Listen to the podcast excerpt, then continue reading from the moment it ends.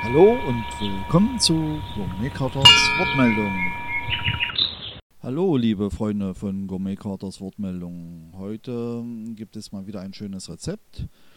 Und äh, wobei das Thema in Gourmet Carters Kochtopf heute ein wenig übertrieben ist, denn heute brauche ich nur gekochte Eier. Sonst bleibt der Herd aus. Denn was gibt es?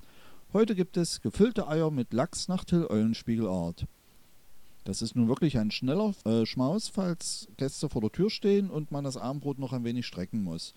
Und diese Eier schmecken nicht nur in der Osterzeit. Die Zubereitung ist einfach und geht schnell. Zuerst natürlich Eier hart kochen.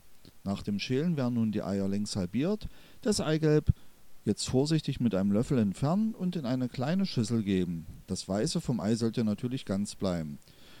Nun zerdrücke ich das Eigelb in der Schüssel und verrühre es mit klein geschnittenem Lachs, oder Lachsersatz aus dem Glas, falls man nichts Besseres hat. Und dazu kommt noch etwas Frischkäse.